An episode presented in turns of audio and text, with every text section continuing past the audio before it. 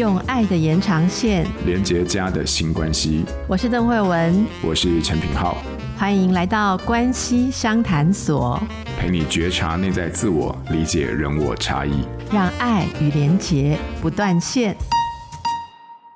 Hello，各位关系相谈所的听众朋友，大家好，我是品浩，欢迎来到关系相谈所。我们今天播出的时间差不多应该是在二月十号嘛。那各位如果听友是家长的话，应该没有意外就知道，哇，太棒了，下礼拜开学，哇，这个真的是我们解脱日哦。好，欸，不过就是说，当开学之后啊，我发现虽然说，你看我们春节的时候呢，好有很多这各式各样的生活当中的一些亲子议题、关系议题，可是你会发现，开学之后啊，对家长来说，其实也面对蛮多的挑战了哈，因为在生活当中的考试，好或者是很多竞争的这个议题，家长不免心里面都会有一些这个担忧，就是哎，我小朋友怎么这么害怕挑战，一点点错。挫折他就不去尝试哈，那这该怎么办啊？所以很多时候你会发现哦，我们其实，在智商或者是在啊会谈当中，也遇到很多的家长跟孩子都有这样的担忧。好，所以今天呢，趁着这个开学前哦的两三天的准备日啊，好，我们也刚好来聊聊关于这个学习啊，尤其是学习当中遇到。挫折或者是挑战的这个议题，那今天我们要聊的两本书，我刚好就可以给出这个主题的一个回应。这两本书分别是《成长性思维学习指南》还有《成长性思维行动指南》。那这两本书共同的精神，其实都是在成长性思维这个非常重要的关键。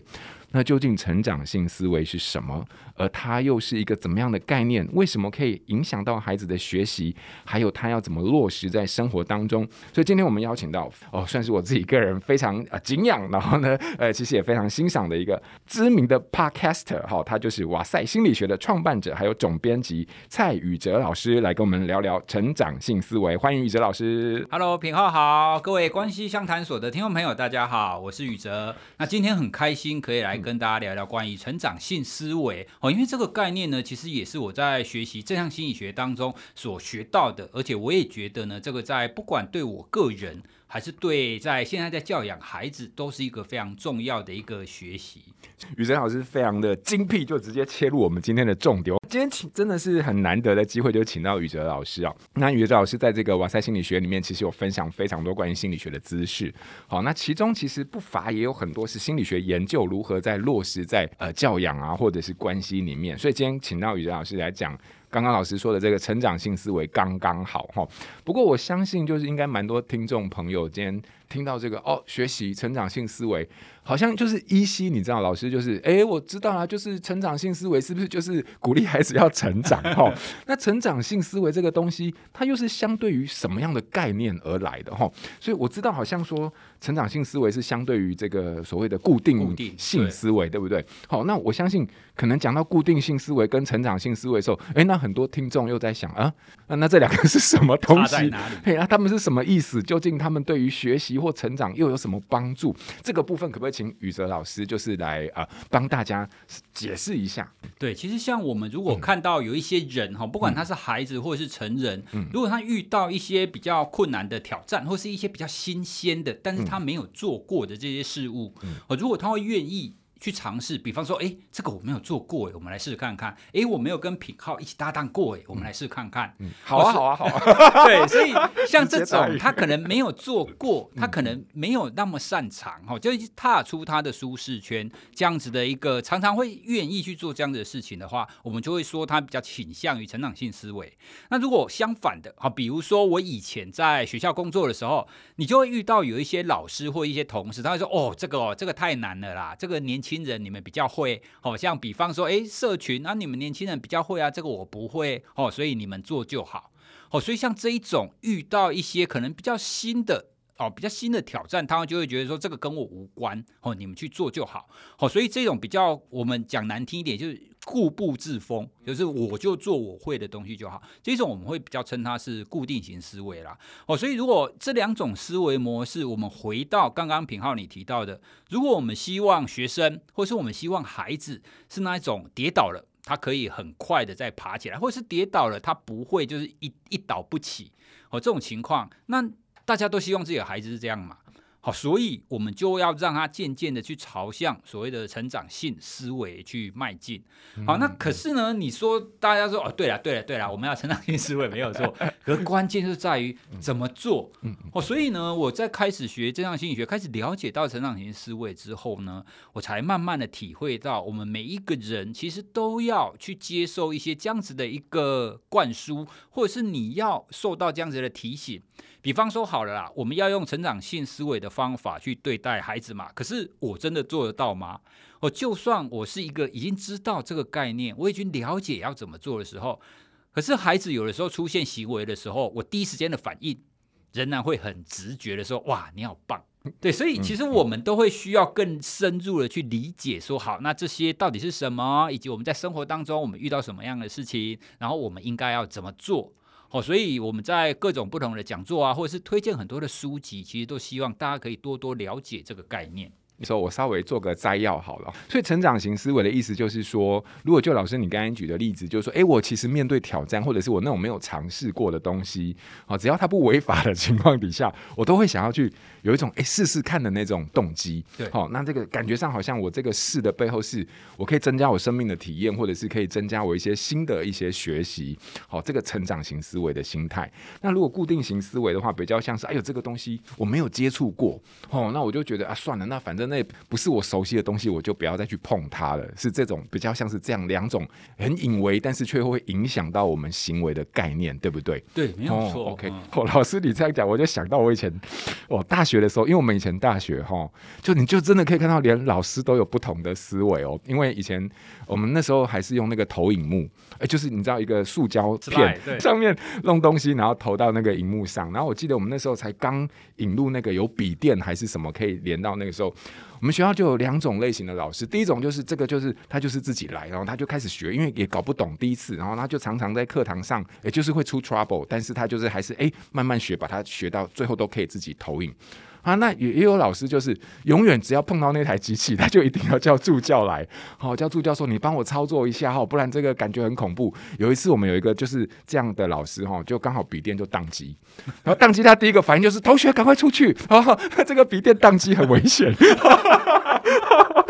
所以就是哦哟，果然就是不同的思维，好像对于我们在带来不同的那种挑战的时候，的确会有不同的影响。老师，你刚才说，那我要帮爸爸妈妈们稍微要再追问一下，因为既然这是一个这么重要的概念。哎，我知道宇哲老师也是爸爸，然后一个家长，嗯、而且你刚才又特别提到说我们会有一些迷失，那我先问第一个，你会怎么样把成长型思维就落实在孩子的教养当中？后来发现你要真的落实，其实没有那么容易，因为一般而言，我们在谈成长性思维，它的关键在于你怎么给孩子回馈，或者是你怎么给其他同事回馈。哦，如果说像比方说我刚刚讲的，哎，你好棒，如果他画了一张图来，或者他做了一个作业来，你就直接称他说。哇，你真聪明，你好棒。那这一种，我们多半会说，哦，你是在指向孩子这个本人的一个特质倾向。嗯，哦，可是呢，成长性思维他会更强调你要去让孩子关注到他的过程，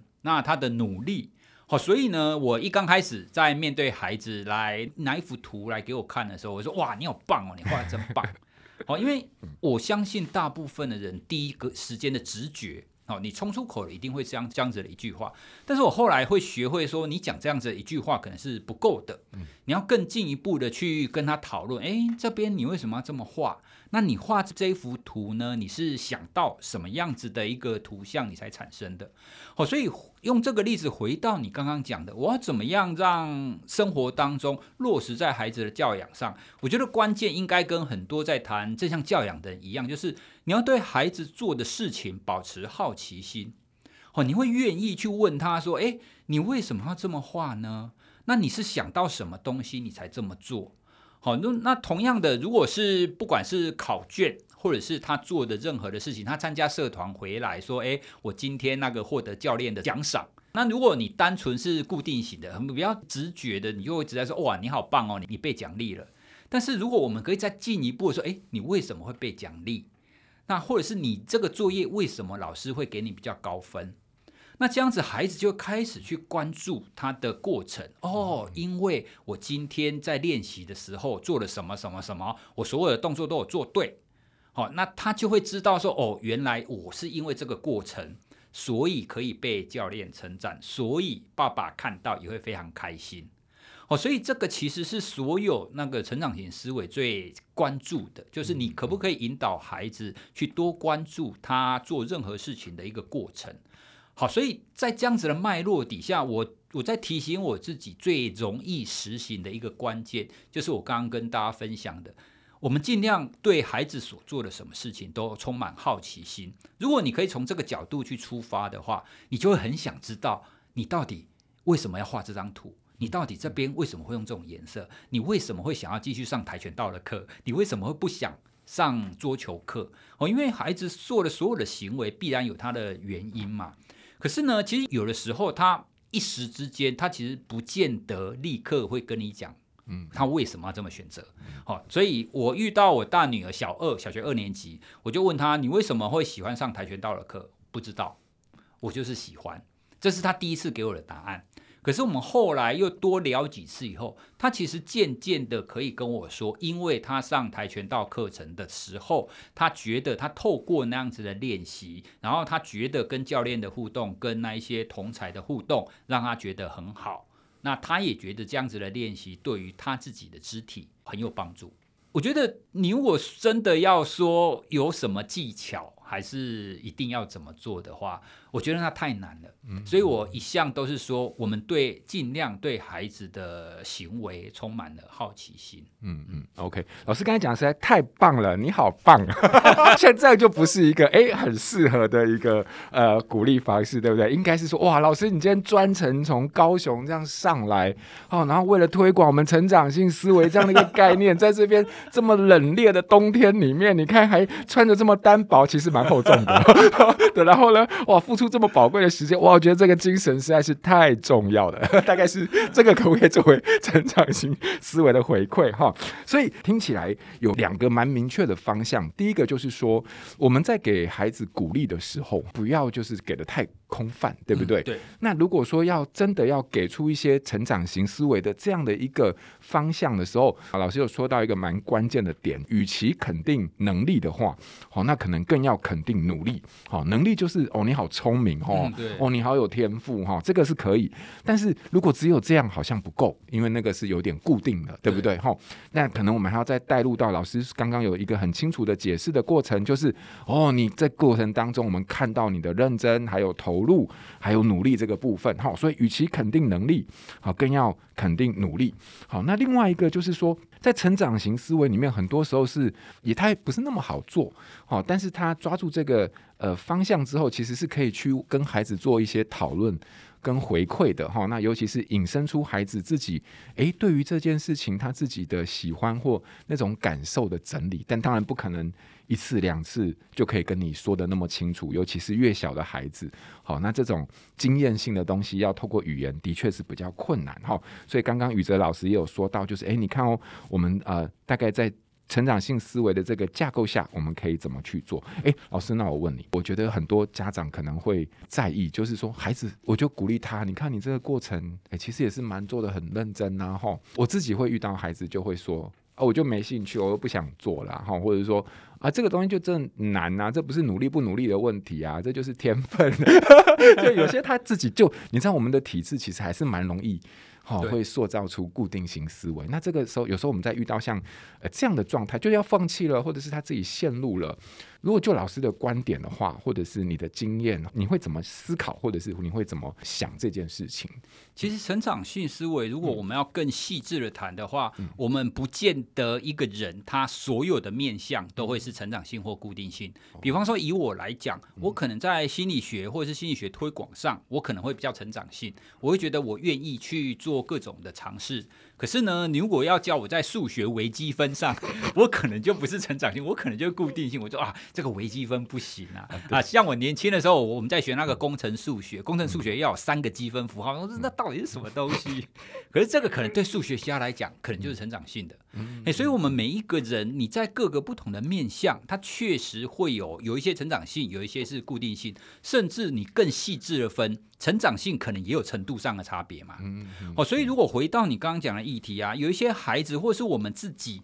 你在某一个面向上可能是偏向固定性的，那该怎么办？哦，那以正常心理学的观点，就是我们是透过他其他比较优势的部分，去让他看见自己成长性思维的部分，去看见自己比较可以成长、比较可以努力的部分。哦，因为呢，我们那一种觉得自己好像就只能这个样子了。那种很容易会透过挫败嘛啊，大家也知道，你如果挫败的时候，那种负向的情绪，那个能量一向是最强的。哎，所以我们才会需要更去关注，不仅让父母亲，而且你要更要让孩子知道，你在其他的项目上，其实你有做得不错的地方。哦，所以这也是特别，我们会常常会提醒提醒我自己，然后有的时候我也去跟老师、跟家长分享的时候，我会特别去讲，你必须要更专注的去看到孩子好的一面，因为像以前我小的时候，老师跟家长都只会看到我不好的一面啊，你数学不好去补数学，你英文不好去补英文啊，好，所以。当我们都只会看到不好的一面，那如果我在某一个向度上，比方说我物理很好，或者是我画画很好，没有人会称赞我。嗯，哦，所以这样久了以后，大家就会就会觉得说啊，我好像真的是一个什么天分不够哦，不管怎么样，我就会被嫌弃的一个人。哦，其实以前我们的这种制式比较传统的这种教育这个样子，那现在当我身为一个心理学家，当我身为一个父亲，我当然不希望我的孩子是这个样子的。我们在现在会更进一步强调的，就会是透过去发现孩子不同面相的长处，然后让他可以渐渐的让他这个整个人，哦，整体来讲会倾向于成长性的思维啦。哦，就其实不可能是所有面向都是成长性的。老师，你这个回答好疗愈哦。也就是说，我觉得我刚刚之所以问出这个问题，好像是我们掉入到一种思考的框架了。就是说我感觉好像一个人要如果真的培养出成长性思维，他是方方面面三百六十度都是有成长性思维。你知道，就是我今天好喜欢去学校哦，哦，我的婚姻我可以处理的，把它处理得很好哦，或者怎么样？你知道，就是说，可是呃，这个好像感觉上就是说，他就。违反了一个人其实是多面向的一个这样的一个事实，所以其实人他在不同的领域或角色或者是身份或能力当中，他其实都会有成长性跟固定性思维的呃这个起伏哈。但是如果说我们有机会，就是回到老师刚刚说，在这样的一个发展或者是一个孩子成长过程当中，找到他的相对的优势的时候。那在这个地方能够融合着成长性思维的一种回馈，啊，或者是这个教育的话，其实反而有可能会让他原本就有这种资质的地方可以发挥得更好，而不是再去拘泥在一些可能他就是没有兴趣，或者是他跟他个性没那么相符的这些领域里面。对，其实我我们之前在谈正向心理学里面有一个，就是不管是成人也好，或者是孩子也好，我们都要去发挥优势的部分，因为我们一定会有比较做的比较不好的部分嘛。那在学生或孩子身上，我们会特别强调一个叫做自我效能。哦，因为大家都知道你的学习跟自我效能会有关系嘛。那那自我效能简单的说，就是你信心，你认为你自己能不能做得到？你认为你自己可不可以学得好？嗯好，那我们可想而知的，如果我们一直在嫌弃孩子，就算他考九十八分了，你还说，哎，为什么你错这一题？为什么你没有像隔壁的小明一样考一百分呢？嗯，哦，在这种情况底下，他们孩子就会觉得自己一直不够，不够好。那就算你这次考一百了，可是下一次你你如果考九十八分，为什么你上一次一百，这这次变成九十八分？嗯，哦，所以在这种情况，你就可以想象孩子的自信心就会比较低嘛。对。哦，所以这就回到我们刚刚讲的，我们必须要看到孩子好的那一面。哦，不管是在他学习上，或者是在他的生活上，嗯、那这都会综合起来，让孩子对自己在学习上，他可以有信心。哦，就是我们刚刚讲的自我效能，嗯、他会觉得我是做得好的，嗯、我是可以去做进一步的挑战的。嗯、哦，那我觉得这个是从小就必须要让孩子可以了解的一个概念啊。我很认同，因为自我效能这件事情，我感觉上。他其实，在很多领域里面都会影响到一个人对自己的看法，还有他展现出来的结果。可是，很多时候家长好像就我们就其实自己真的也是蛮容易忽略掉，就是说，诶，孩子相信自己可以完成这件事情的那种相信，其实是蛮容易被我们的语言。受到我们语言的影响的啊，可是当我们把焦点放在你，你为什么做不到，跟你如何做到的这两个不同的语句跟讨论当中的时候，似乎就对孩子自我效能会带来很不同的影响哈。你为什么做不到？跟诶，你是怎么做到的？你会发现这两个问题背后的假设。对孩子对自我看法、自尊的那种影响，其实是很不一样的哈。好，所以刚刚宇哲老师在呃，我们一开始讲到了成长型思维跟固定型思维，然后也讲到他们的定义跟概念，还有他们在落实在这个实际生活当中跟教养。当中的时候，你会发现，诶，我们可以有一些依循的，或者是呃这个回应的一种原则，好，然后再带到，嗯，对我来说很受用的，就是成长型思维不是一个人所有面向都必须要达到的部分，每个人在不同的自己的角色身份还有。呃，不同领域当中都会有一些高低起伏的一种差异。好，那我们可以在我们自己感兴趣的当中，呃，或者感兴趣的领域或者是课题当中，好，培养我们或者是培养着孩子去发展出这样的一个能力。老师，你对于成长性思维啊，呃，这样的一个概念，还有没有什么补充想要再让大家多知道的吗？对，我还有一个非常想要补充的是，嗯，我会非常推荐各位家长跟老师们。你要养成孩子成长性思维，最好的一个方法是，你也展现出成长性思维来。嗯，我想要跟大家分享一个研究，那个研究很特别，他的受试者就是他研究的对象是大概一岁半的婴儿。那他想要知道一岁半的婴儿，他遇到难题，哈，就不容易解决的一个议题的时候，他的反应会是什么样子？然后他的差别就是有一部分的婴儿，他先让他看过他的父母亲，就他的亲近的人在解题的时候，他到底是怎么做的。那有其中一种呢，就是遇到这个难题，他可以看到这一些他亲近的人在解一个问题，一直解不出来，可是他会一直很努力的去尝试。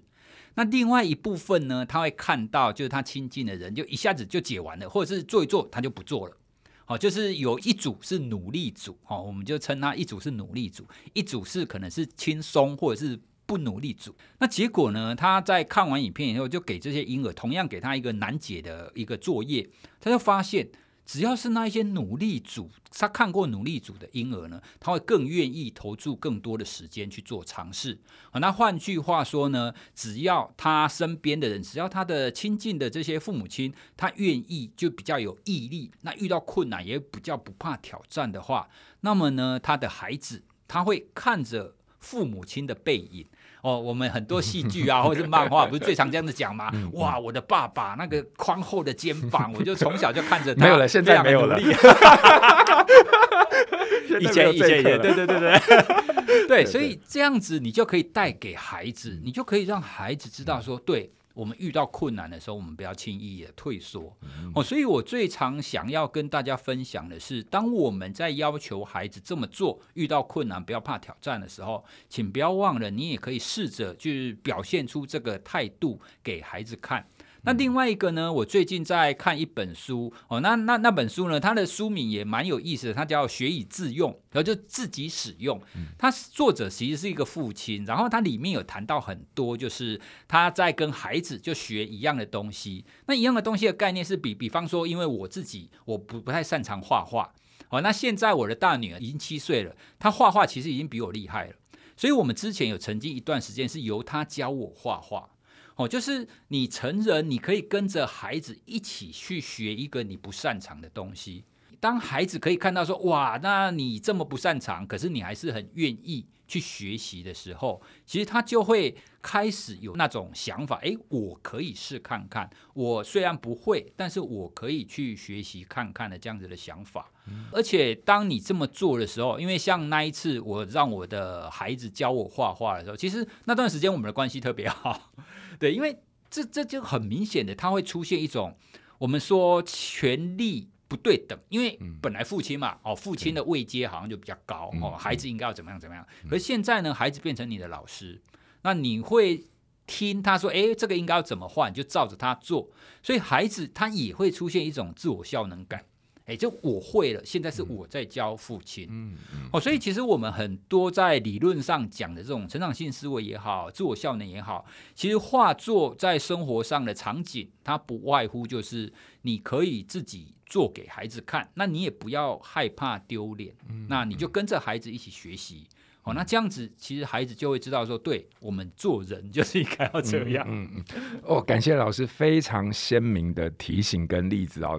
你看，老师的这个研究当中，我们就看到，就是说，哎，我想到一句话了，就是说，你看人的眼睛就是长在耳朵前面，所以你会发现，永远示范都比道理来的更重要。好、嗯哦，所以这个透过观察，透过模仿，但它必须要有一个可以模仿的对象，而这个就来自于我们大人的示范。然后再加上有些时候，当你想要在生活当中跟孩子互动的时候，让孩子用他擅长的东西来教你，不只是帮助他熟悉这个东西，其实也在建立他的。自信。对，老师刚刚分享这两个概念，的确是一个非常具体而且值得运用的一些我们在教养当中可以思考的面向。那不知道老师今天讲了这么多这么丰富的这个成长性思维跟固定性思维之后呢，在我们今天的节目最后，你有没有什么想要带给我们听众朋友的新练习？我从我自己的生活经验当中，我觉得最棒的一个新练习是，你可不可以跟你的孩子学一项东西？好像我刚刚讲的，我就请我的女儿，小二的女儿教我画画。嗯，好，所以不管怎么样，你用这样子的一个方式做来做亲子互动的时候，其实你会发现孩子会展现出截然不同的样貌，而且你也可以在那当中，然后去开启就是亲子的很多的情感的交流。那他们也会发现，哎，爸爸或是妈妈还是非常愿意去学习的。而且这个是我擅长的，或者是我现在学的部分哦，所以这样子很快亲子关系就会变得比较紧密。这个新练习我喜欢，就是让孩子用他呃喜欢或擅长的东西来教你，我们就反客为主，我们自己作为学生，让孩子当我们的老师，然后去教他所擅长的东西。不过这边有个小提醒啦，就是说大概我们还是要有一个年龄上面的一个 基础啊，大概大概要大概学龄后或者是大班的时候可以。如果你们家小朋友两岁。对对，但没完没了哈。好，所以非常感谢老师对我们带来成长型思维的一个呃分享，还有新练习。我非常诚挚的邀请大家可以一起来试试看哈。好，那许多老师认为啊，成长性思维其实是送给孩子一个非常重要的一个人生的一个资产。好，所以欢迎你可以将成长性思维的学习指南，还有成长性思维的行动指南推荐给身边的老师或家长。我们循序渐进的培养自己跟孩子的成长心态。发展出恒毅力和心理韧性。好，今天非常感谢宇哲老师来到我们的现场，希望我们今天的内容对大家都能受用。谢谢老师，谢谢大家。谢谢嗯，拜拜，拜拜。亲子天下 Podcast，周一到周六谈教育、聊生活，开启美好新关系。欢迎订阅收听 Apple Podcast 和 Spotify，请给我们五星赞一下。也欢迎大家在许愿池留言，告诉我们你在每周新练习的时间中，生活有了哪些改变和发现。关系相谈所，我们下周见。